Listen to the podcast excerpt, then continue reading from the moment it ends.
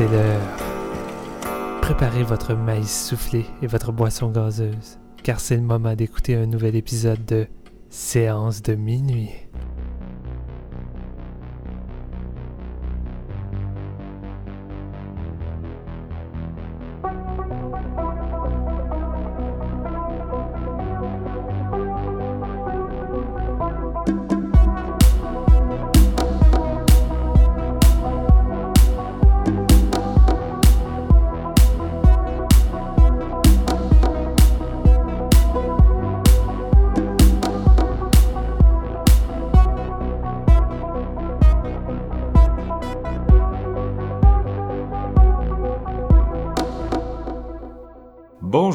Monde, bienvenue à ce nouvel épisode de Séance de minuit et à la désormais traditionnelle, euh, au traditionnel épisode dédié à la programmation du festival Fantasia. Yeah! Ouh! Fantasia qui revient à la normale semi, si on peut dire, parce qu'on va avoir des salles cette année! Oui, euh, quelques salles, oui, donc euh, c'est ça, euh, vous l'avez entendu avec moi pour en parler. Steven François, salut Steven!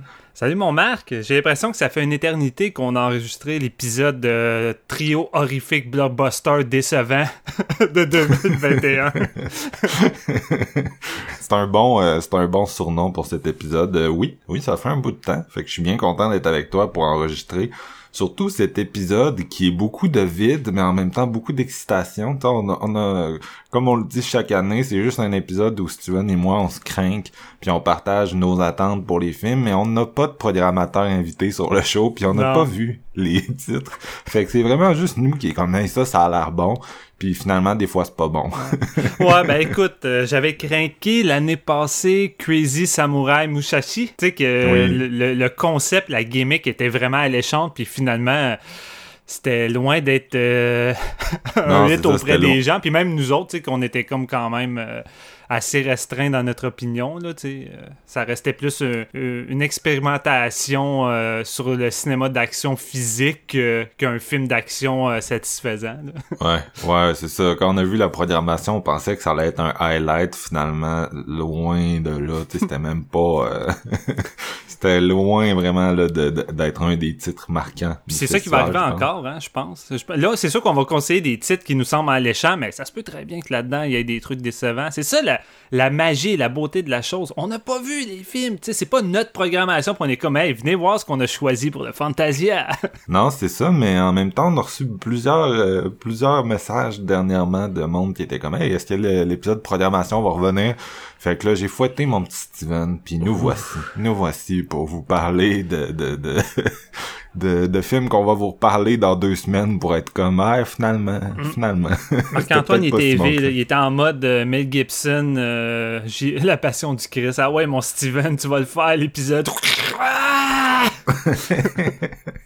Ouais, ouais. Mel Gibson, c'est mon, euh, c'est mon idole, c'est mon modèle de vie. Donc, euh, Fantasia, qui se lance le 4 et 5 août prochain, euh, avec un double punch de, de, de, gros titres, c'est-à-dire le 4 août, on a l'avant-première québécoise du film de Suicide Squad de James Gunn, qui, bon, prend l'affiche le lendemain, là, dans le cinéma québécois, mais quand même, c'est cool. Mm-hmm. Et on a aussi le film Brain Freeze de Julien Nafo, production québécoise québécoise euh, de, de, de zombies. Euh, vous en avez peut-être vu parler. Euh. Vous avez peut-être vu la belle affiche aussi également qui a fait fureur sur le net. ouais, une affiche qui divise. quand même une campagne promo qui que moi je vois beaucoup sur mes réseaux sociaux. Ouais. Personnellement, je trouve que ça reste intéressant d'ouvrir le festival avec le nouveau film d'horreur québécois. Quoi qu'on pense là de, son affiche, c'est-à-dire un, type de cinéma où de, de, de façon normale il y a vraiment de l'intérêt. Tu sais, l'année passée on était en ligne avait beaucoup d'intérêt pour le film Slacks. je suis hmm. sûr que si on avait été en salle, ça aurait fait ça le comble. Les gens ont quand même le désir d'encourager euh, le cinéma une production locale, c'est hmm. ça, une production d'horreur locale. Fait que je trouve quand même que c'est une bonne façon d'ouvrir euh, le festival, bien sûr. Mais je trouve que ça serait nice qu'on rouvre plus régulièrement, puis peut-être c'est pas possible vu que c'est plus difficile de faire du cinéma de genre au Québec, mais tu sais, de Fantasia ouvrir plus souvent avec un, film d'horreur québécois, ça serait vraiment nice. C'est comme l'année passée, mais ça me j'aurais foutu ça. Moi, Slacks comme film d'ouverture, pas, pas pas que je je, n'ai pas aimé le fameux euh, The Reckoning de Neil Marshall, parce que j'ai pas osé le voir avec comment tu l'as démoli.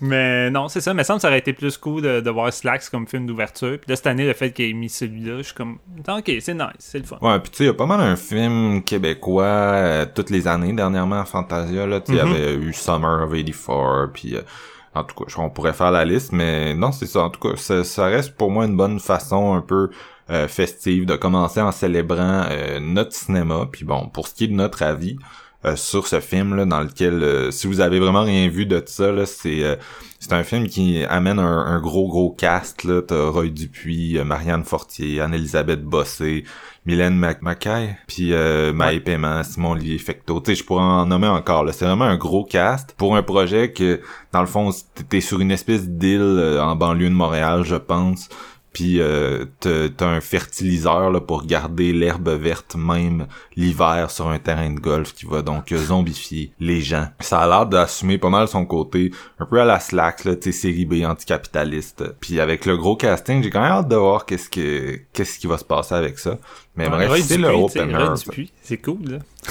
ouais, non, Roy Dupuis, c'est cool. Il avait fait euh, il avait fait Feuille morte il y a quelques années qui était aussi un un film de genre, fait que je pense quand même qu'il est ouvert à ça. Euh, mais bref, ça va être euh, c'est une, une, belle curiosité dans leur programmation. Mm-hmm. Puis là, Steven, j'ai le goût de te demander mon classique, la tradition. S'il y a un film que tu peux voir cette année dans la programmation 2021 de Fantasia, maintenant je te dis que tu peux juste voir un film cette année, le reste, fuck off peux pas. Fait que tu peux juste en garder un. C'est quoi? C'est bizarre cette année, Marc. D'habitude, je vais tout le temps être les gros morceaux. Tu sais, à un moment donné, tu m'avais dit, ah, cette année, ce serait quoi ton film, Steven? Clairement, c'était Mandy, tu sais, de, de Panos. Puis c'est tout le temps des gros titres de même. Puis là, je suis sûr que tu dis, ah, je suis sûr que cette année, Steven, ça va être encore un Nick Cage euh, qui va être au programme du film qui attend le plus. je l'attends vraiment, mais s'il y en a un que je peux seulement choisir, ça va être sans doute le titre que pratiquement personne connaît ou que les gens ont pas tant suivi, mais moi, c'est un film qui m'excite beaucoup étant donné que ça a, ça a beaucoup d'ambition, puis ça a un coup d'enfer. Euh, c'est le film de Hong Kong Septet, The Story of Hong Kong. C'est réalisé par plusieurs vétérans.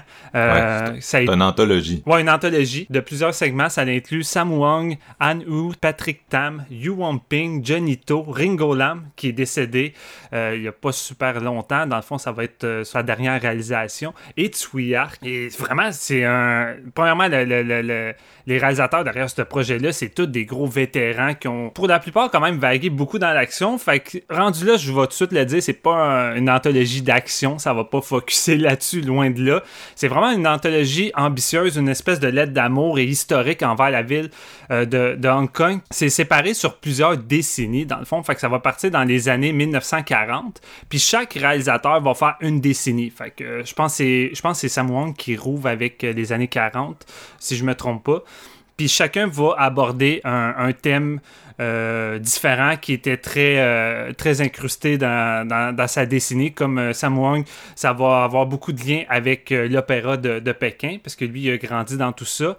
puis il a vécu justement un peu, si on peut dire, la maltraitance avec un professeur qui était ardu. Fait que chacun des réalisateurs, avec chacune des décennies, va raconter une page d'histoire euh, de Hong Kong, en plus d'incruster beaucoup de leur vécu. Puis j'ai l'impression que ça va comme avoir beaucoup de, personnalité, mais surtout beaucoup d'intimité dans, dans ces segments-là. Puis je pense que c'est quasiment une un genre de livre ouvert pour chacun des réalisateurs qu'on n'a pas toujours forcément eu la chance, je pense, de les voir ainsi. Tu sais, Jonito, on est beaucoup, euh, malgré que c'est un réalisateur euh, caméléon qui, qui, varie beaucoup dans les genres, je pense que Jonito, ça va être intéressant de le voir dans ce style d'approche-là, puis de surtout voir un peu leur vision des choses avec Hong Kong, surtout avec ce qui est arrivé avec la Chine dernièrement, comment c'est le bordel, tu sais, Hong Kong, puis euh, ça, ça, a engendré beaucoup de, de, de polémiques.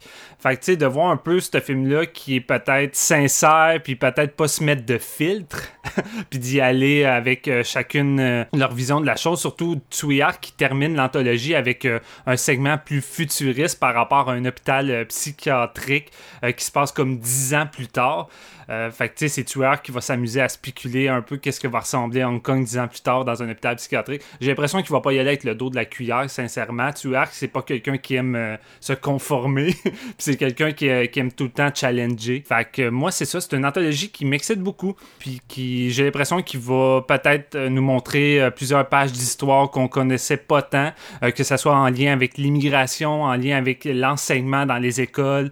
Aussi beaucoup de, discussions sur la distance qu'il peut y avoir entre les différentes générations. Fait que tu sais, je sais pas, j'ai l'impression que c'est vraiment une œuvre qui se veut vraiment gigantesque, ambitieuse puis qui me fait rêver avec euh, ces réalisateurs comme de, de, feu. J'ai le feeling que ça va être euh, un des films peut-être marquants du, euh, du festival. Nice, nice. Mais moi aussi, je suis sûr qu'avec tous ces noms-là, je le vois un peu comme un incontournable. Tu me fais penser, par contre, j'avais le goût de préciser, parce que j'ai vu quand même des questions en ligne, puis bon, écoute, pas ma job non plus de répondre pour Fantasia, là, mais donc c'est ça. Cette année, comme tu disais, il y a un retour des films en salle. la, la plupart des films restent en ligne. Il y en a certains, donc quand les films en ligne, il y en a deux sortes.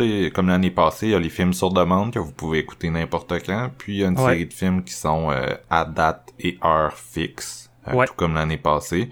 Euh, ils passent encore par la même plateforme que vous avez si vous avez participé en, 2020, là, Festival Festival Scope. Mm-hmm. Puis il y a certains films qui sont présents en salle, donc qui vont avoir une projection à heure fixe en ligne. Euh, il y a quelques exceptions là, donc qui sont en salle seulement et euh, le film de Steven en fait partie. Donc c'est peut-être euh, ne sera pas disponible euh, online. Il faut vraiment aller le voir au cinéma. Puis pour pas vous tromper, quand vous allez voir une fiche sur le site de Fantasia, ça va être écrit. Si c'est écrit juste heure fixe, ça veut dire que vous allez pouvoir l'écouter en ligne à l'heure et la date qui a été choisie. Mais quand c'est écrit vraiment projection en personne, ça veut dire que malheureusement vous êtes obligé d'être là-bas pour voir le film, sinon il n'y a pas d'autre moyen. C'est ça. Donc, euh, c'est au cinéma impérial, je pense qu'il reste encore des billets.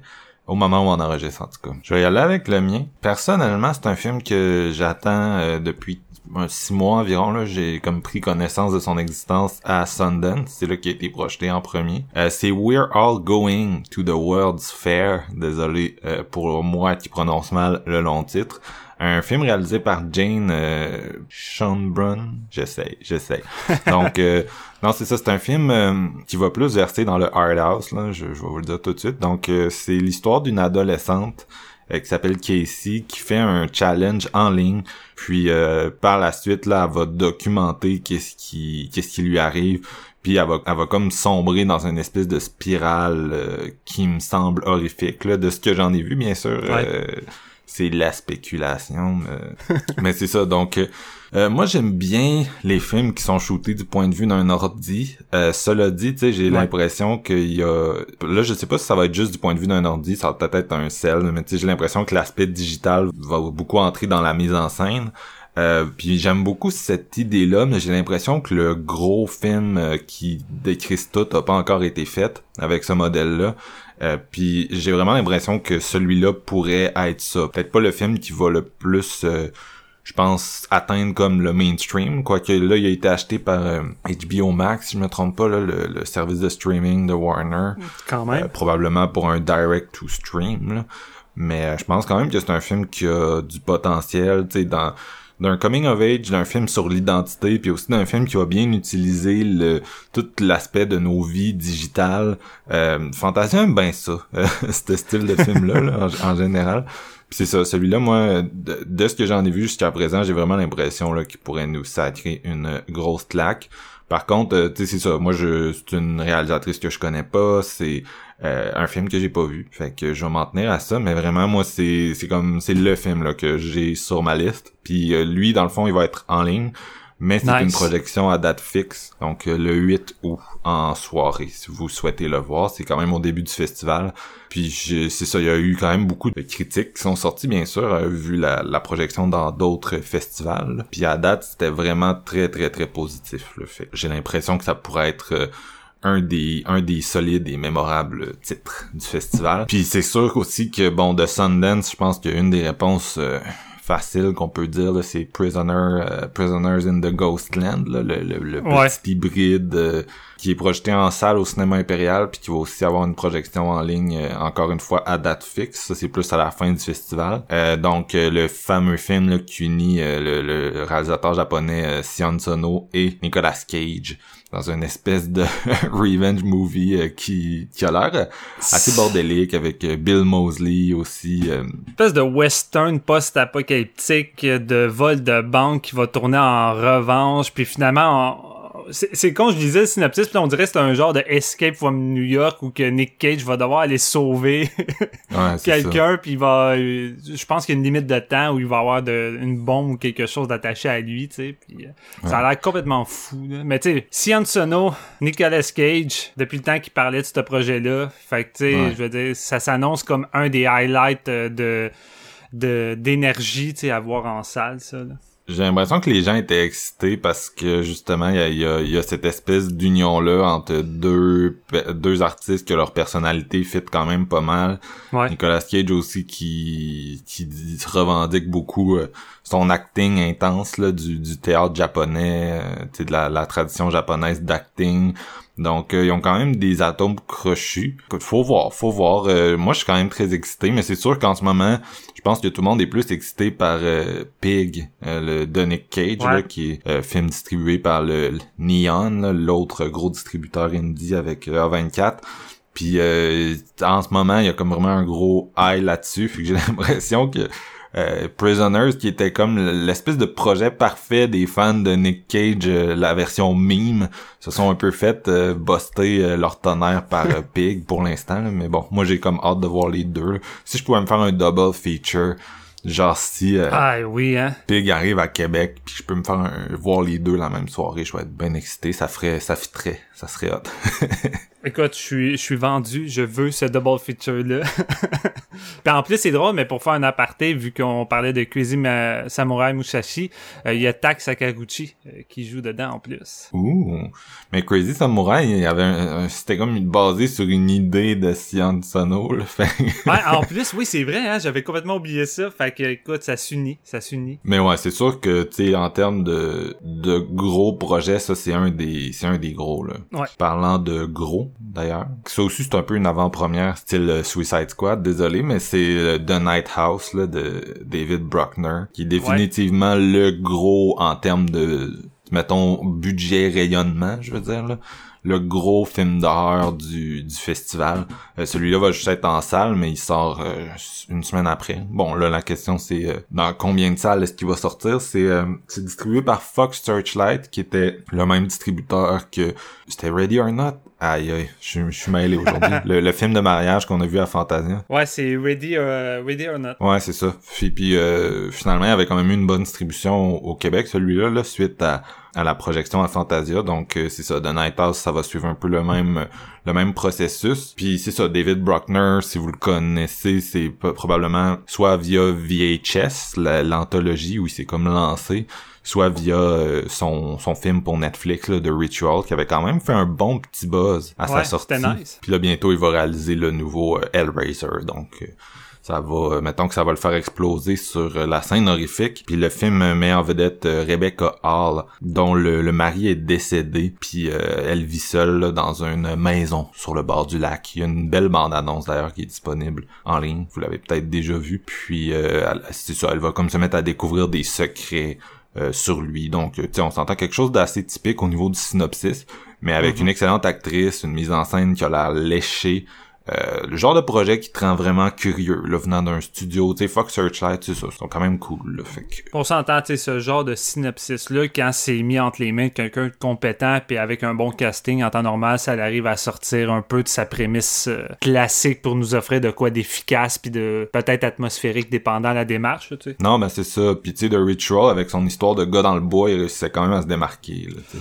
Ouais, puis il y avait des solides plans. Il exploitait vraiment bien la forêt avec cette espèce de créature qui se mélangeait à travers les arbres. Puis il y avait vraiment des plans. Puis beaucoup aussi cette, euh, cette relation de ce groupe d'amis-là également qui était bien mis à l'écran avec le drame. Fait que ça a l'air d'être un réalisateur, même si j'ai pas vu forcément grand chose de lui qui semble quand même bien mixer le drame avec l'horreur puis de, de, de, juste arriver à t'incruster dans l'histoire émotionnellement. Fait que ça pourrait faire un bon mix avec ce synopsis là fait que moi c'est ça c'est un qui me tentait quand même pas mal également. C'est ça je suis vraiment curieux. Moi c'est sûr je le verrai pas euh, dans le cadre du festival mais peut-être qu'on va vous en glisser un mot vite vite si on est capable de, de le pogner en, en salle euh, autrement non c'est ça. euh, ben tu sais GF GF est pas là aujourd'hui mais ça se pourrait que GF y aille là. GF il est plus proche de Fantasia que nous autres pour y aller. Puis moi, en, en tant que tel, tu sais euh, au mois d'août, c'est plus difficile qu'au mois de juillet comme avant durant mes vacances. Mais tu sais, s'il euh, y a une couple de films que je peux voir euh, deux ou trois films en salle dans les fins de semaine, je vais, peut-être m'essayer. Nice, nice. Écoute, moi je vais en balancer un là. Ouais, ben je pense que je sais où tu t'en vas en plus. Ah ouais, tu penses? Je sais pas. Là, en fait, j'y vais pas en ordre avec les films qui me tentent le plus. Là. Mais là, moi j'y vais, selon moi, avec le film de party, entre guillemets, qui va faire le buzz dans les salles. Un que j'ai vraiment hâte de voir, puis que sans doute la plupart des gens vont déjà savoir c'est quoi. The Sadness de Rob Jabaz, film taïwanais. Euh, le gars est pas taïwanais, mais il a tout le temps vécu euh, à Taïwan, puis il a voulu tourner là-bas.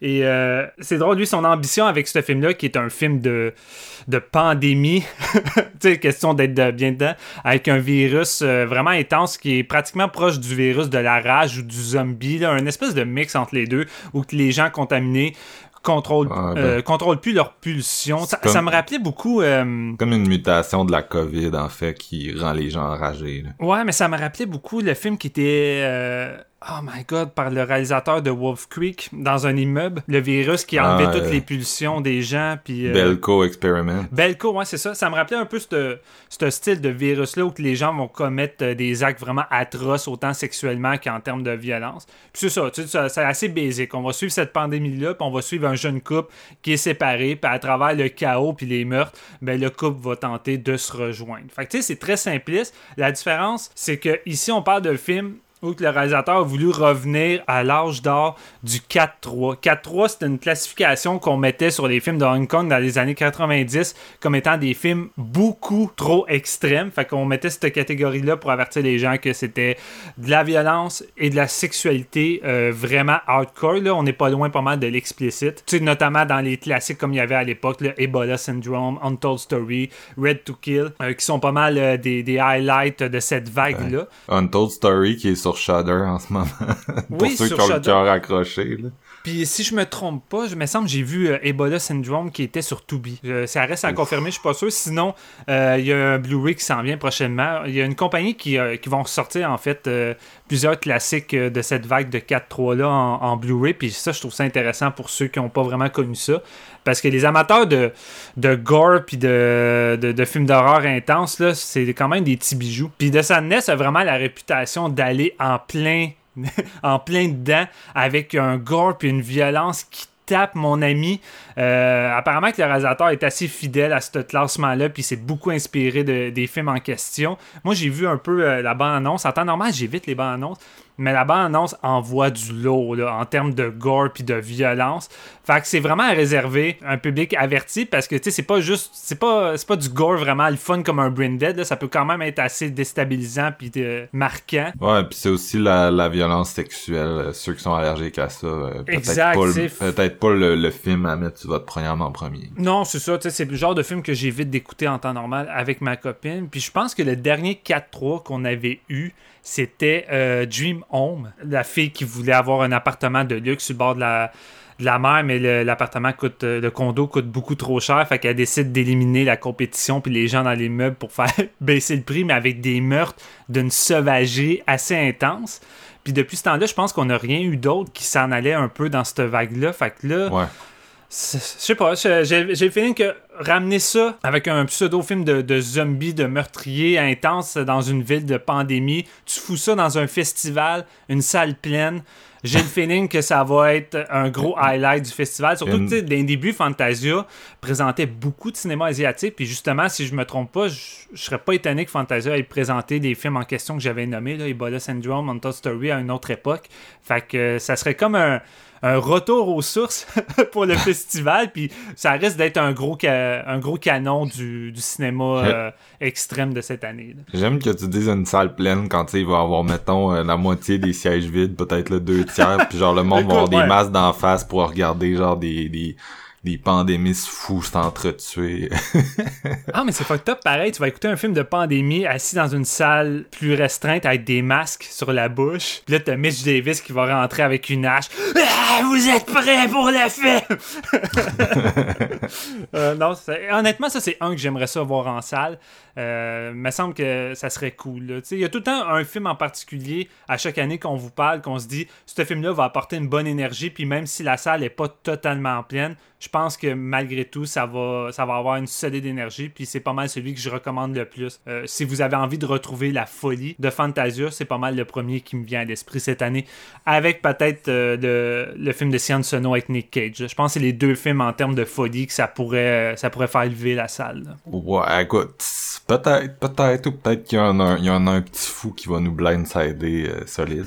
C'est pas possible ça non plus. Est-ce que t'en as un autre, Steven, que tu veux euh, balancer? Oui, je vais en, balancer un. Puis là, je m'excuse d'avance, c'est weird. C'est comme, je l'encourage, en même temps, je le descends. Je suis entre les deux. Puis là, je sais que Marc-Antoine se doute déjà duquel je vais parler. Euh, mais c'est le nouveau film ben, le deuxième nouveau film, parce qu'on a eu un autre film 2 euh, qui a débarqué sur Shudder cette année, en fait cette semaine. C'est The Deep House de Alexandre Boustillot et Julien Maury, les réalisateurs de à l'intérieur, aux yeux des vivants, livide. Leatherface, c'est ça, hein, Marc? J'oublie tout le temps leur Leatherface. Hein. Ouais, Leatherface, puis maintenant euh, Candy Shah qui est Candy Shah sur Shudder. Un, Shudder. un espèce de, de pseudo Candyman euh, en mode euh, slasher que j'ai vraiment pas trippé. Puis c'est ça le problème avec ces réalisateurs-là, c'est que ils ont frappé fort, tu avec leur premier long métrage à l'intérieur. Euh, surtout que c'était, dans cette vague de, cinéma extrême français-là, ça a comme fait du bien, c'était super atmosphérique. Puis malgré des lacunes scénaristiques, ils arrivaient à compenser avec une ambiance lourde, du gore qui tâche, puis un duo d'actrices vraiment solide, tu sais.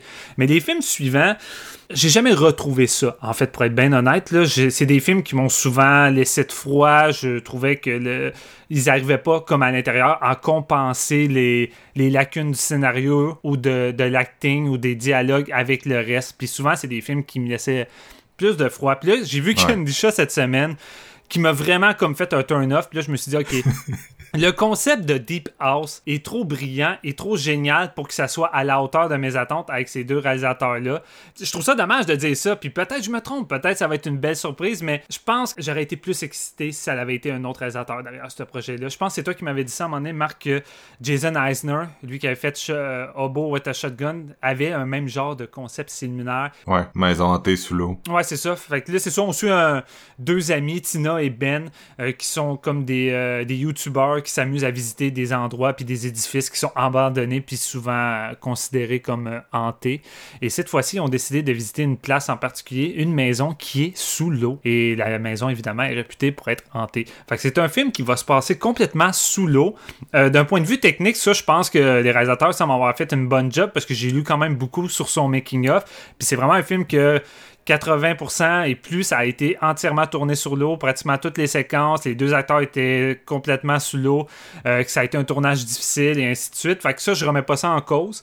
Fait que c'est ça, c'est. Moi, en partant, je trouve que ce concept-là, c'est du génie. Fait que déjà, en partant, je veux le voir juste pour ça. Ce concept-là me plaît. C'est original, c'est rafraîchissant. Puis j'ai le feeling qu'il y a vraiment un potentiel d'offrir quelque chose de mm. complètement terrifiant. Terrifiant parce que moi, de base, je suis quelqu'un qui a peur de l'eau. Puis tu sais, ça vient avec Jazz, là. Je veux dire, quand j'étais jeune, Jazz me traumatisait. Mais là, non seulement j'ai peur de qu'est-ce qu'il peut avoir sous mes pieds dans le fond de cette espèce de de vide, là, ce, ce, vide sans fin. Mais là, en plus, tu fous une maison en tête des fantômes. Je me dis, Chris, ça peut faire, ça peut faire un méchant bon mix.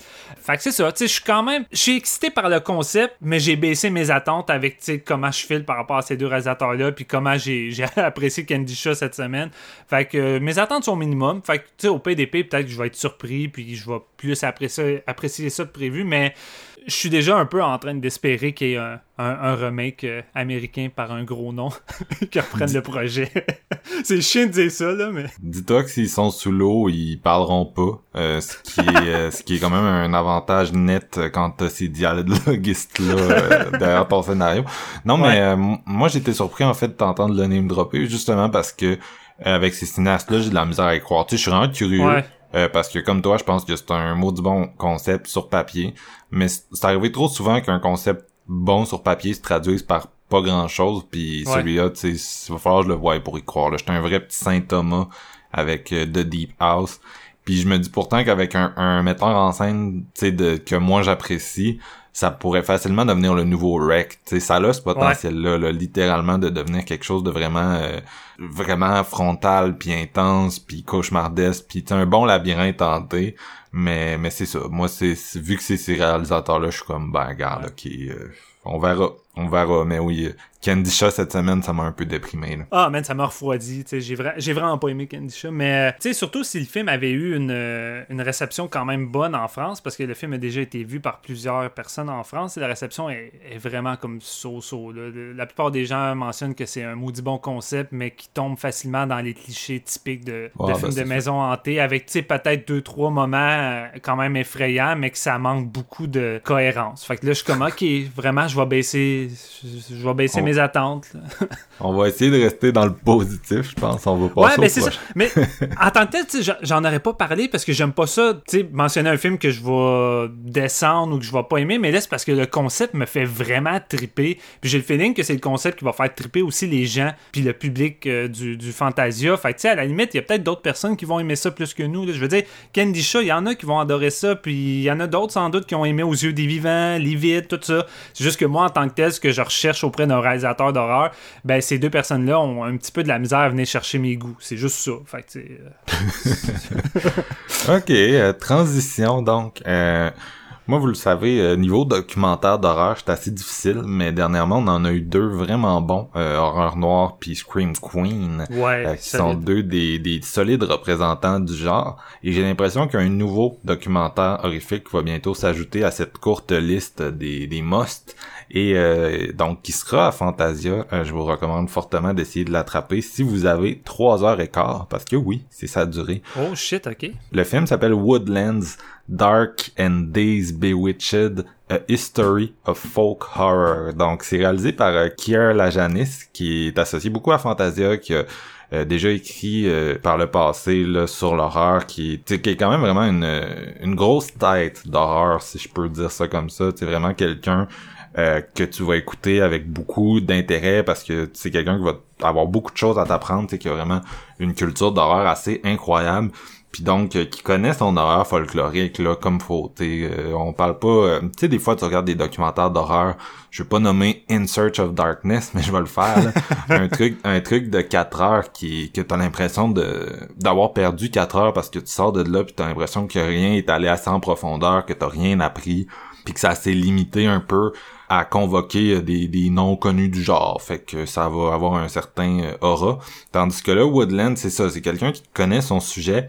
Euh, elle va partir à partir donc de l'horreur folklorique british, c'est-à-dire trois films en particulier, là, Witchfinder General, Blood on Satan's Claw et bien sûr The Wicker Man de 1973 là, qui s'évite pas. Mm-hmm. Puis donc, elle va partir son documentaire de là elle va beaucoup explorer euh, cette horreur folklorique là euh, british parce que je pense que c'est quand même celle que nous euh, les audiences occidentales on connaît la mieux.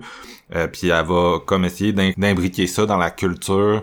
Puis elle va vraiment parler à ça va parler oui à des artistes qui ont travaillé sur les films mais aussi à des à des gens qui, qui connaissent leur sujet là. fait que c'est vraiment des éléments intéressants. Puis éventuellement donc elle va déborder puis elle va parler d'horreur folklorique à travers le monde. Tu sais, c'est un film qui dure, euh, un documentaire qui va durer trois heures et quart, mais c'est le genre de, de documentaire, donc, qui va vraiment euh, explorer son sujet à fond, puis qui va en avoir pour tout le monde. Tu sais, si vous connaissez pas ça du tout, j'ai l'impression que vous allez sortir là la tête pleine de titres, puis même si vous connaissez ça, euh, il va avoir vraiment des éléments qui vont nourrir votre réflexion puis qui vont vous apporter quelque chose. Fait que j'ai l'impression que ça va un peu devenir un documentaire horrifique, c'est ça, définitif, incontournable, puis trois heures et quart, quand le docu est fucking bon, c'est pas si long que ça, par les Non, mais c'est ça, quand un docu est intéressant puis qu'il arrive à t'immerger avec plein d'informations, tu sais, le temps, tu le vois pas passer. Tu sais, moi, une Search of Darkness, le 4 heures, j'ai trouvé lourd parce que j'avais le feeling que c'est comme, on va jouer sur ta nostalgie en balançant le plus de titres possible en 4 heures, en disant deux anecdotes minimum pratiquement par film que tu connais déjà, puis t'es comme OK, mais j'en veux plus, tu sais. J'ai envie justement que tu ailles plus en profondeur puis tu m'apprennes peut-être des choses que j'ai jamais su par rapport à tel projet, telle production, tel acteur, peu importe. Je veux juste comme entrer dans un sujet que je pensais connaître de fond en comble puis que finalement je me dise OK, j'ignorais totalement ça. Tu sais, comme avec Horror Noir, comme euh, avec le documentaire sur un Nightmare on M Street 2. Puis, tu sais, celui-ci que tu mentionnes, je suis vraiment vendu d'avance. Fait tu sais, de 3 heures, là, j'ai aucun doute que ça peut passer comme une lettre à quand c'est autant passionnant. Non, ben, c'est ça, c'est ça. Puis donc, euh, tu sais, c'est vraiment un, c'est un documentaire qui va vous proposer quelque chose de super... Euh, créatif niveau visuel aussi là tu sais qui va vraiment être capable de vous immerger dans son ambiance d'horreur folklorique ça va pas juste être des des têtes euh, parlantes pendant trois heures et quart. Mais d'un autre côté, c'est ça, il va y avoir le côté je m'assieds dans un cours universitaire, tu sais, de trois heures sur cette horreur-là folklorique. Fait que c'est quelque chose qui est vraiment bien construit. Euh, là, j'en parle comme un gars qui l'a déjà vu parce que oui, je l'ai déjà vu. Mais donc, c'est ça, je vous le recommande, euh, je vous le recommande chaudement. C'était vraiment. Ah, en fait, la déception est assurément pas au rendez-vous. Ça veut dire que tu le confirmes. C'est ça. qui est nice. L'avantage quand tu vois un titre euh, d'avance quand t'en parles. Mhm. On en reparlera quand vous l'aurez vu, les gars. Mais non, c'est ça. Fait que définitivement, à voir, à mettre sur votre programme si vous avez de l'intérêt pour un, euh, une exploration un peu plus académique de l'horreur. Puis euh, pour l'horreur folklorique, ce thème-là, si c'est quelque chose qui vous appelle, c'est vraiment, vraiment, ça va vraiment devenir, je pense, un essentiel. C'est tellement bon l'horreur folklorique. Fait que ça va être intéressant. J'adore ça. Sérieusement, c'est dans mes cordes. Puis tu sais, il y a vraiment eu une renaissance avec ça euh, depuis The Witch là, qui a été, je pense, un gros catalyseur pour ça. Puis même un Midsummer aussi là, qui a quand même poussé dans cette direction-là.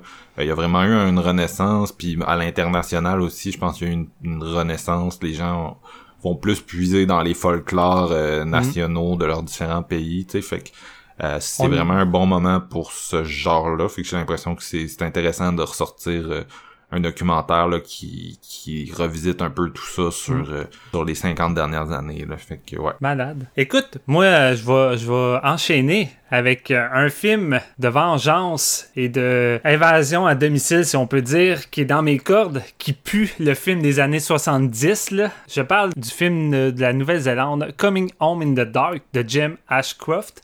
Euh, ça, c'est le genre de film qui me parle en termes de synopsis. Il aussi était à Sundance, je pense. Ouais, puis euh, il me semble que la réception était quand même assez solide, fait que ça me motivait encore plus.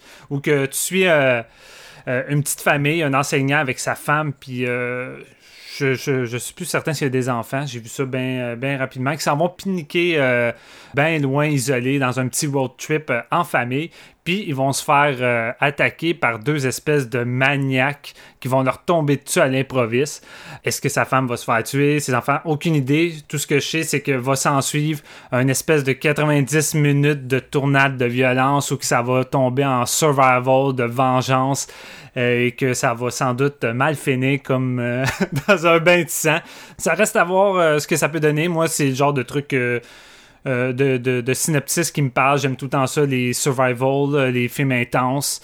Euh, puis surtout en, mode world movie. Les world movies, j'adore énormément ça également. fait que j'en sais pas trop plus que ça en tant que tel. J'ai pas vu de bande-annonce également.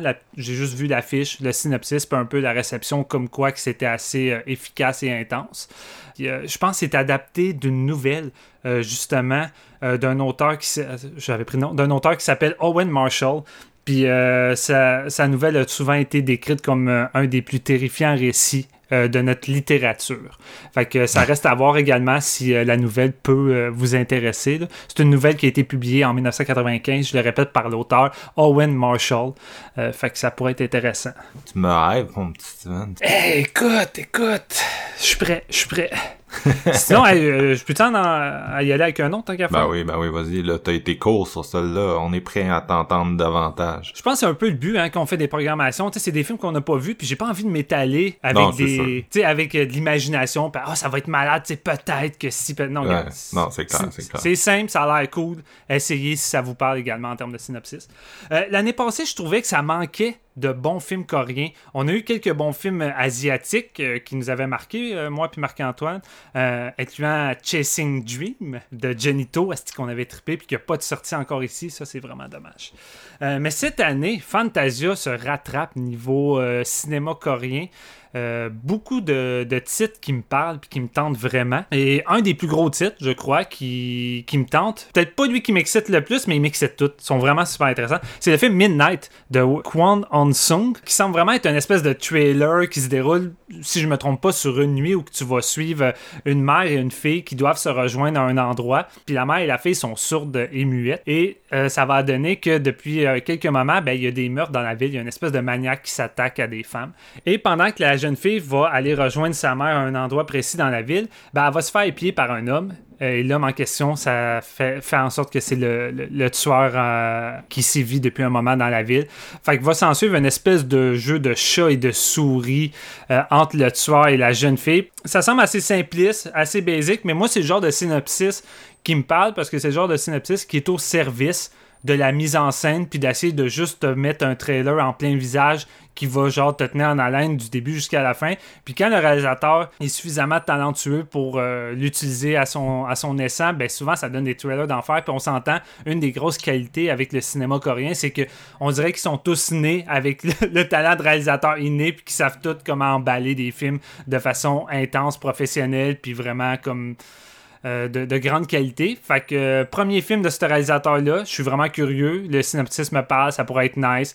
Euh, de ce que j'ai vu sur Letterboxd, le film est quand même bien reçu. ça semble livrer la marchandise. Fait que il me, il me tente pas mal. Fait que si vous êtes amateur de cinéma coréen, je pense que ça pourrait être un des bons calibres de, cette année, celui-là. Nice, un petit thriller coréen, on dit jamais non. Moi, je, vous le savez, je suis toujours un fan de la sous-section caméra lucida à Fantasia. Mm-hmm. Puis 2021 fait pas l'exception. Euh, tantôt, je parlais de We're All Going to the World's Fair, comme le film que j'attendais le plus cette année. Euh, il est dans cette section-là. Euh, mais il y en a une série d'autres que j'ai que j'ai vraiment hâte de voir, comme d'habitude. un d'entre eux, c'est Agnes de, de, Mickey Reese. on en avait parlé l'année passée parce qu'il avait fait le film Climate of the Hunter, qui était une espèce de comédie de souper vampirique avec vraiment une espèce de détail obsessif sur la direction artistique. Euh, puis c'est un film qui va entre la comédie mm. puis l'horreur. Euh, puis son Van Helsing, euh, son Van Helsing des poubelles là. Ouais, c'est ça. fait que c'était de quoi qui était vraiment atypique et divertissant, un, un film de festival euh, comme parfait pour pour ça, tu sais. Puis je pense qu'il est rendu sur Shudder d'ailleurs maintenant. Là. Oui. Puis c'est ça, il revient cette année avec un autre film à saveur horrifique. Je peux pas vous dire à quel point il est, là, mais c'est Agnes, donc, qui est un film qui se passe dans un couvent religieux. Puis euh, c'est ça, il y a une il y a, comme une possession démoniaque possiblement. Euh, il y a des rumeurs parmi les nonnes, puis il y a deux prêtres, dont euh, ton Van Helsing des poubelles qui revient en tant que prêtre. puis c'est ça, tu sais, qui un prêtre, un vieux prêtre, un jeune prêtre, style exorciste un peu, qui vont comme arriver dans ce couvent là, pour investiguer sur la question. Euh, puis bon, au-delà du synopsis, moi c'est vraiment la personnalité de Mickey que j'ai, je veux dire, j'ai été vraiment accroché par son Climate of the Hunter, fait que c'est sûr que celui-là, il est sur ma liste. Tu sais, je le connais pas tellement dans un sens parce que on en avait parlé l'an dernier, mais c'est un gars qui a fait énormément de, de longs métrages. Tu sais, c'est quelqu'un qui travaille avec des petits budgets, il travaille vite, puis il a fait beaucoup beaucoup de films. C'est une espèce de, de Takashi Mickey. ouais, on était surpris que Climate of the Hunter c'était loin d'être son premier film. C'était comme 25, c'était-tu quoi de même? Ouais, c'est ça, c'était comme 25 films, tu sais, pis c'est... Fait que, c'est ça, Agnès, je suis vraiment curieux. On dirait que c'est comme... J'ai eu ma première date avec Mickey, puis là, je suis, je suis comme curieux d'apprendre à plus le connaître. Là, là c'est la deuxième date, c'est plus sérieux. on va découvrir euh, si on a des, des atomes crochus. Fait que, bref, j'ai bien hâte de, de mm. découvrir celui-là. Euh, un autre film que, que je me dis, hey, on va découvrir si on a des atomes crochus, euh, toujours dans Caméra Lucida, c'est le film Tin Can de Seth A. Smith. Ouais, moi euh, aussi, il est dans ma liste. Moi, j'avais vu à, l'époque, c'est un réalisateur canadien, puis son film de Crescent, qui était sorti ici euh, en 2018, si je me trompe pas, qui est un film qui a été semi-apprécié, mais moi, je l'avais vu, puis j'avais eu une claque majeure. J'avais poussé Steven à l'écouter, il avait eu une claque majeure, enfin qu'on est vraiment client de, de, son style, en tout cas, pour ce film-là. Ce film-là, je le surnomme euh, le, le Carnival of Soul canadien. Ça a vraiment cette vibe-là, je trouve. Puis c'est plate qu'il soit pas plus mis sur le devant parce que honnêtement le film est difficile à trouver là. je sais pas pourquoi puis tu sais, j'imagine qu'il y a des gens qui vont se laisser rébuter par euh, son côté technique au début, l'effet sonore, la prise de son surtout, tu sais, qui est vraiment weird, là, ça sonne cacane comme si le micro était à l'autre bout, mais ça vient amplifier l'atmosphère qui va créer un coup qu'on va être isolé sur la plage dans cette maison-là. Puis honnêtement, c'est un. Si vous êtes amateur de cinéma atmosphérique, avec une petite vibe de fantôme, mais que rien n'est clair, t'es pas trop certain c'est quoi qui vague, c'est un must, sérieusement. Là, c'est euh, un film qui m'avait grandement marqué. Puis je pense même qu'il avait figuré dans mon top 10 de cette année-là. Fait que, ça se peut. Fait que c'est ça. Là, il est de retour avec euh, Tin Can, donc, qui est un film. Ça me... Le synopsis euh, rappelle un peu Oxygène, euh, qu'on a couvert récemment au podcast. Non! Ah! le, le gars est encore traumatisé. Non, mais donc euh, ça se passe durant une pandémie, puis euh, il y a une femme là qui travaille dans le milieu hospitalier, en, en milieu de recherche en fait, hospitalière, tu sais, qui elle, essaie de trouver une façon de, de cure cette pandémie. Donc elle va être kidnappée, placée dans une espèce de canis de métal puis euh, en tout cas ça a l'air d'un film qui va un peu de de- d'étrangeté en étrangeté de révélation en révélation fait que je pense pas que je peux aller vraiment plus loin avec le synopsis surtout sans l'avoir vu là. Euh, mais c'est ça donc euh, ça a vraiment l'air d'un de recréer un peu son ambiance mais cette fois-ci dans un thème peut-être plus science-fiction corporel au Canada on est bon pour le body horror c'est notre euh, C'est vrai, hein? c'est la fierté nationale euh, au Canada Merci, David. Mais bref, c'est ça, fait que vraiment, vraiment très curieux de voir euh, qu'est-ce qu'il va faire avec euh, dans une ambiance plus euh, métallique et science-fictionnelle, science-fiction cauchemar. Puis si je peux en dropper un petit dernier là, dans Caméra Lucida, que je suis vraiment intrigué. c'est un film philippin qui s'appelle Midnight in a Perfect World. C'est réalisé par Dodo Dayao. Puis c'est encore là, c'est un film à saveur horrifique, mais si vous connaissez Caméra Lucida, vous savez que c'est rarement des films d'horreur straight là, c'est souvent du monde Ouais. qui vont jouer ça ça sur le flou entre les genres puis euh, on C'est se très rappelle lent, souvent aussi. on se rappelle de Luz. Ouais, ouais. mais c'est ça donc ça se passe à Manille euh, aux Philippines Euh, puis euh, tu sais j'ai vu la bande annonce pour l'instant.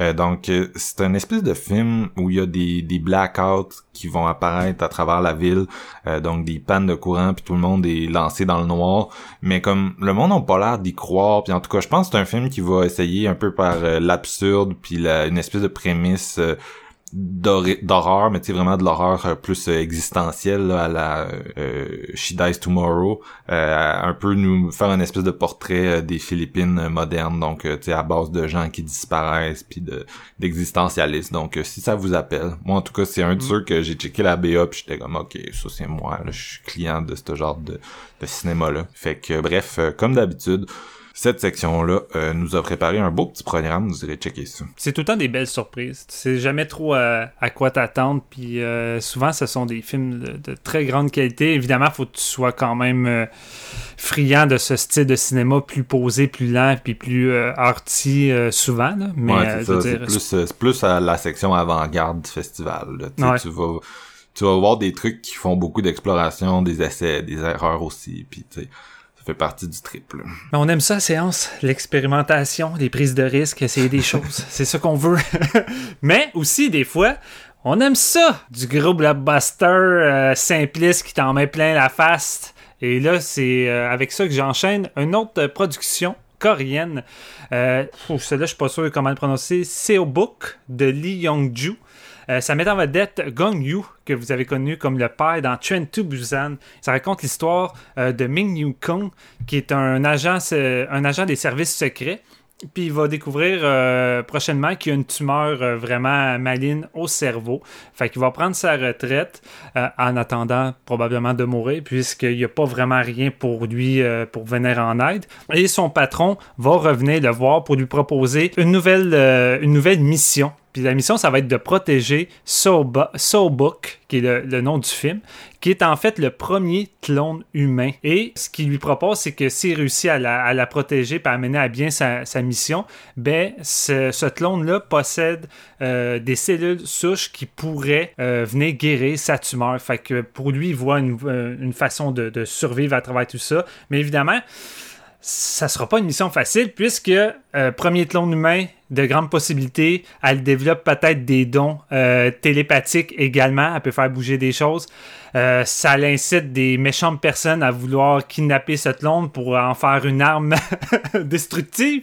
Fait que la mission de Ming Yukon va devenir euh, plus difficile que prévu. Il va se lier d'amitié de plus en plus avec ce clone-là et il va s'en suivre une série de séquences d'action qui va entremêler probablement comédie-drame. Vous savez comment les Coréens sont polyvalents. Vous savez comment ils mixent les genres avec tellement de cohérence et de facilité. On dirait que c'est un jeu d'enfant pour eux. Fait que c'est ça, celui-ci me semble vraiment le fun, un genre de pseudo euh, X-Men euh, dramatique. Euh, euh, on, avait vu un film un peu dans le même genre qui était The Witch Part 1 une année qu'on avait semi-aimé, mais celui-ci, il me tente quand même pas mal. J'adore cet acteur-là que j'avais beaucoup apprécié dans Train to.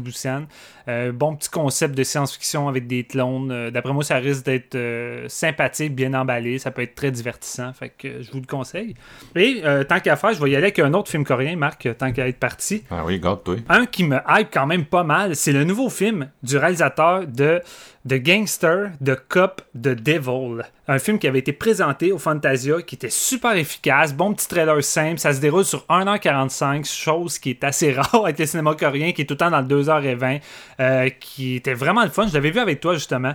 Et là, il revient avec un film qui me semble quand même cool, qui revient un peu dans le côté criminel, mais dans le domaine des élections. Et ça va se passer à Busan en 1992, puis on va suivre un homme, euh, Joan Angwung, qui jouait dans le film coréen également à Hard Day, qui était un solide trailer également. si vous n'avez pas vu ça, ça, vaut vraiment la peine. Le film avait joué à Fantasia, j'avais été le voir, puis c'était un bon petit must.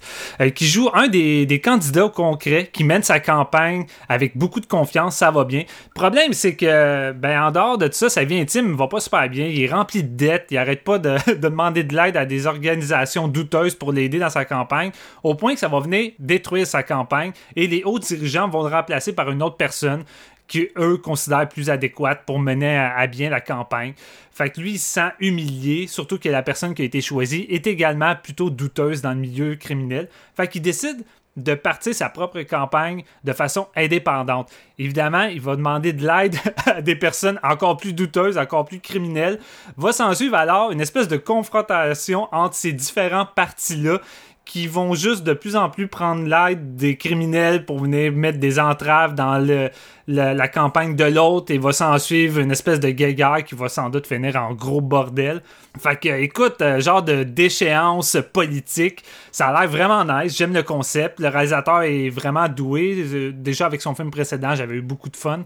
Euh, bon petit synopsis. Encore une fois, ça me semble être du bon, du bon cinéma coréen de divertissement, de Devil Deal, de Lee Wanta. Fait que euh, si vous aimez le cinéma coréen, si vous avez aimé son film précédent, euh, celui-ci s'annonce sans doute euh, être un des bons également du, festival. Il me tente pas mal. Ben écoute, je suis tout le temps, je suis tout le temps willing avec des, des films coréens à, me donner une chance. Puis écoute, on verra, on verra. Mais je suis vraiment curieux des deux que tu viens d'amener, en plus de Midnight dont tu parlais tout à l'heure. Mm-hmm. Euh, c'est le fun. L'année passée, on en avait eu juste un, me semble, puis il était quand même très efficace.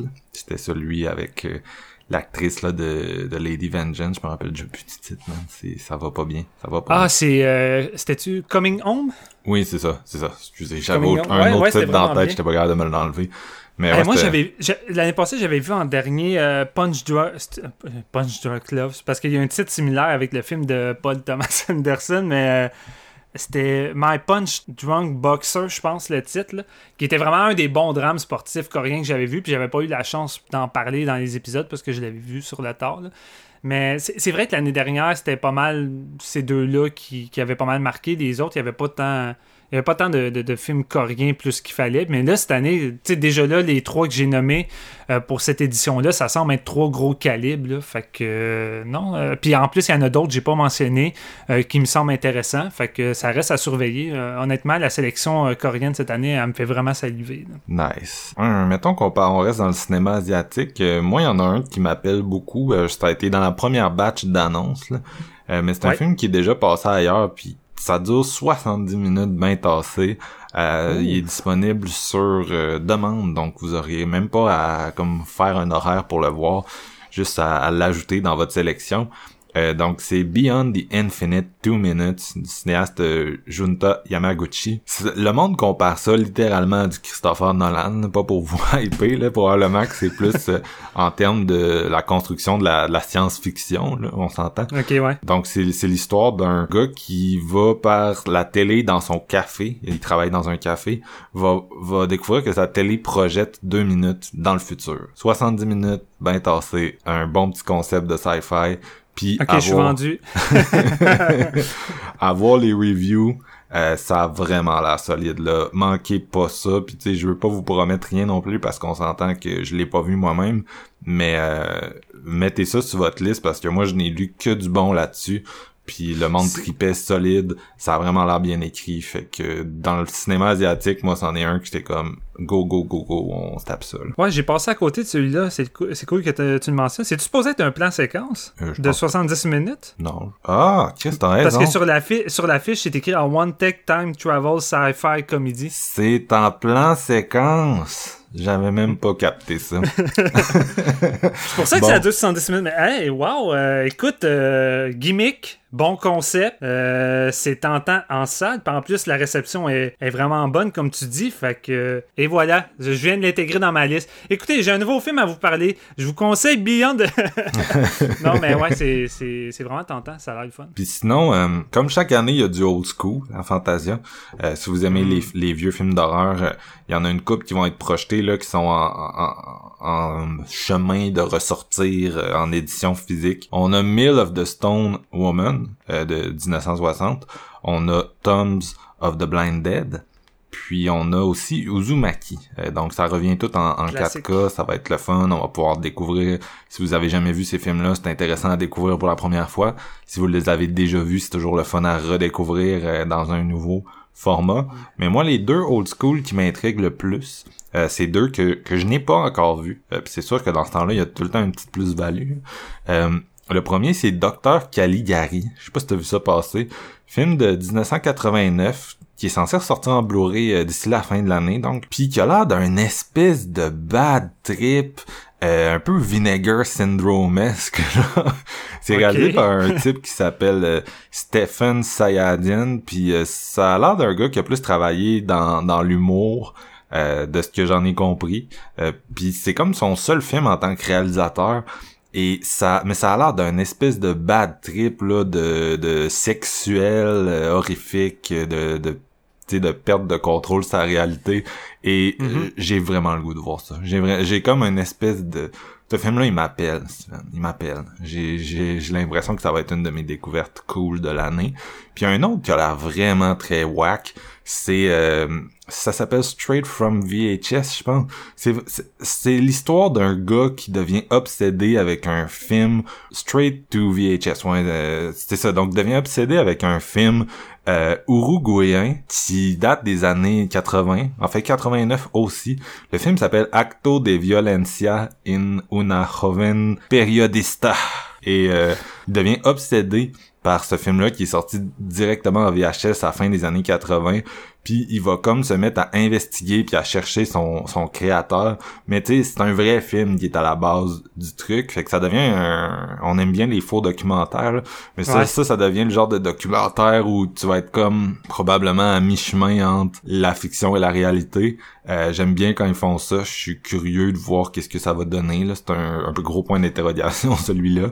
Mais bref, euh, ces deux-là, je suis, je suis, je suis vraiment hypé parce que c'est le genre d'affaire que tu sais même pas que ça existe. Puis là, tout d'un coup, quelqu'un me dit, hey, on exhume ça. Puis là, tout le monde te le vante en, les gens qui l'ont vu, je veux dire, là, te le vante en, en grand terme. Puis t'es comme, pourquoi je savais pas que ça existait? Pourquoi là, je veux vraiment voir ça?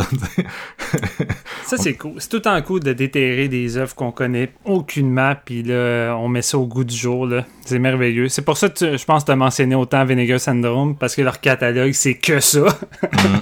non, c'est Malade. Euh, écoute, il y en a encore tellement qu'on pourrait parler, mais Steven, t'en as-tu, il te reste quelque chose que tu voulais absolument euh, mentionner euh, aujourd'hui? En gros, ça va être ça. Il y a plusieurs titres qui me tentent, mais je pense que je vais attendre de les voir, puis de toute façon, on va en parler dans d'autres épisodes. euh, Yes. des, des, des titres qu'on n'aura pas la chance de parler là. Mais je veux juste conseiller un petit court-métrage. C'est rare, je, je conseille des courts-métrages, mais lui, ça donne que je l'ai vu euh, durant le festival de Slam Dance. Euh, cette année, justement, je l'ai vu en février. Et ça m'a... ça m'a vraiment marqué et déstabilisé, mais en même temps, j'ai trouvé ça comme crissement divertissant. J'ai vraiment, est-ce que je peux dire du fun, c'est weird, mais ça s'appelle Progressive Touch. C'est réalisé par Michael Portnoy. Ça dure comme 10 minutes, puis c'est comme un... J'avais décrit ça comme un, dance porn slapstick qui aurait été réalisé par euh, Gaspard Noé. Fait que dans le fond, tu vois trois couples différents. Fait que t'as un couple hétéro, un couple homosexuel masculin et un autre couple euh, homosexuel féminin. Puis c'est trois couples qui vont euh, qui vont faire l'amour, mais en dansant, puis au rythme du beat. Fait que leur relation sexuelle doit suivre le beat du film. Et c'est très explicite. C'est vraiment comme regarder un, un, porno. Je veux dire, vous voyez les pénétrations, ces choses-là. Mais au rythme de la musique, puis avec un côté slapstick déstabilisant, tu sais, c'est vraiment weird. C'est comme si tu regarderais un Charlie Chaplin euh, qui fait de la porn dans les années des années euh, des années 30, tu sais. Et ça, ça dépeint, c'est ça, ça dépeint euh, de façon de, façon futuriste ces trois relations là. Puis ça l'essaye juste comme. Honnêtement, je sais pas qu'est-ce que ça l'essaye d'être. J'ai aucune idée c'est quoi le but précis. Je sais juste que j'ai trouvé ça vraiment divertissant. J'ai trouvé ça bizarre. Puis ça a vraiment une démarche visuelle intéressante puis vraiment euh, stylisée au bout là. Euh, puis euh, ça m'a juste comme cruellement marqué. Fait que je sais pas trop comment dépeindre ça, mais j'ai trouvé ça j'ai trouvé ça vraiment étrange de voir ça dans la programmation du, du Fantasia. Puis je pense que c'est de quoi que ça pourrait être vraiment nice de découvrir. Peut-être pas en salle, là, je sais pas à quel point. Ils l'ont mis avant de Sadness? ben écoute, ça fait très peut-être, là. Mais c'est ça, tu sais, si vous êtes euh, à l'aise euh, avec euh, la sexualité explicite, euh, puis que vous aimez la danse, dans le fond, si vous avez envie d'un step-up version porn réalisé par Gaspard Noé, ben c'est le temps, c'est là. Euh, mais c'est ça, j'ai trouvé ça fascinant puis vraiment le fun. Fait que c'est une petite curiosité que j'avais envie de, conseiller. Fait que euh, c'est à c'est à vos risques et périls, si on peut dire. Mais c'est vrai, mais tu sais, c'est vraiment pas fait de façon euh, de façon crasse. Tu sais, c'est vraiment le fun. Puis ça a vraiment comme une espèce de, de poésie qui s'en dégage. Fait tu sais, je dis Gaspard Noé là, parce que visuellement, tu sais, ça rappelait beaucoup de climax d'un point de vue euh, visuel avec le rouge puis les espèces de plans. Mais, tu sais, somme toute, c'est pas de quoi de de dégradant ou de dégueulasse. C'est juste que c'est weird. C'est juste très weird, puis c'est le but recherché selon moi. Là. Fait que euh, j'ai vraiment eu du fun. Gaspard Noé qui se dit euh, en ce moment euh, fuck, j'aurais. Il y a quelqu'un qui a pensé à mélanger Love puis Climax, j'aurais dû le faire aussi. j'aurais dû faire ça avant Colic. Mais bref, c'était bien drôle Steven de t'écouter, essayer d'expliquer pourquoi t'as aimé le court métrage avec du sexe explicite. C'était. donc, donc, ça fait un petit peu le tour, bien sûr. Il y a énormément d'autres films qu'on risque de voir dans le festival. Euh, comme d'habitude, on est, on va être un peu à course. Il y a plein d'affaires qu'on a spotées. Euh, puis qu'on a hâte euh, d'explorer, de découvrir, on a hâte d'avoir des surprises et des déceptions, puis de vous partager tout ça dans la bonne vieille couverture podcast de Séance de minuit du Festival Fantasia. Donc on se retrouve très bientôt avec Jean-François, donc pour décortiquer ça, euh, puis, euh, si vous avez des films, vous, qui vous excitent, qu'on n'a pas parlé, mettez-les euh, en commentaire. On est tout le temps curieux de savoir c'est quoi vos listes de visionnement, qu'est-ce que vous avez spoté. puis, on espère avoir vos feedbacks des films au courant du festival. Donc, suivez-nous sur Facebook, comme d'habitude. on risque d'être un petit peu plus actif. L'année passée, on avait mis des photos de la face de Steven avec des jeans d'en face, des photos de la face de Steven beaucoup de photos de la face de Steven, mais divertissante ta face dans quelque chose. Fait, en autant qu'on fasse pas la, la, face de Steven dans le poster de Progressive Touch ou dans une scène de Progressive Touch parce que ça risque d'être louche. Là. ok. Donc, euh, ben merci beaucoup tout le monde de nous avoir écoutés. Euh, merci Steven d'être venu geeker avec moi. Toujours un plaisir, c'est excitant. Le festival fait juste commencer, puis j'ai hâte de découvrir euh, les petits bijoux qu'on va avoir passé à côté. Moi, je pense que c'est ça qui me fait le plus triper au Fantasia. Tu sais, oui, on parle tout le temps des gros titres ou des trucs qui nous parlent euh, à première vue, mais ça arrive tout le temps qu'on essaye un petit truc qu'on connaît rien, on y va vierge, puis après on est comme fuck, Marc, Steven, va écouter ça, ça vaut vraiment la peine, puis personne n'en parle, puis là, finalement on en parle dans l'épisode, puis on essaie de motiver le monde d'aller voir ça. Mmh. Ouais. Fait que, ouais, non, c'est, c'est vraiment différent du reste de l'année. Euh, l'ambiance du festival, l'ambiance des films euh, que peu de gens ont vu ou que personne a vu. Euh, c'est pas mm. pareil. Fait que c'est vraiment le fun. Puis, euh, puis merci beaucoup. Merci beaucoup à tout le monde. Puis je vous souhaite une belle journée d'été au moment où vous écoutez ça. Bye.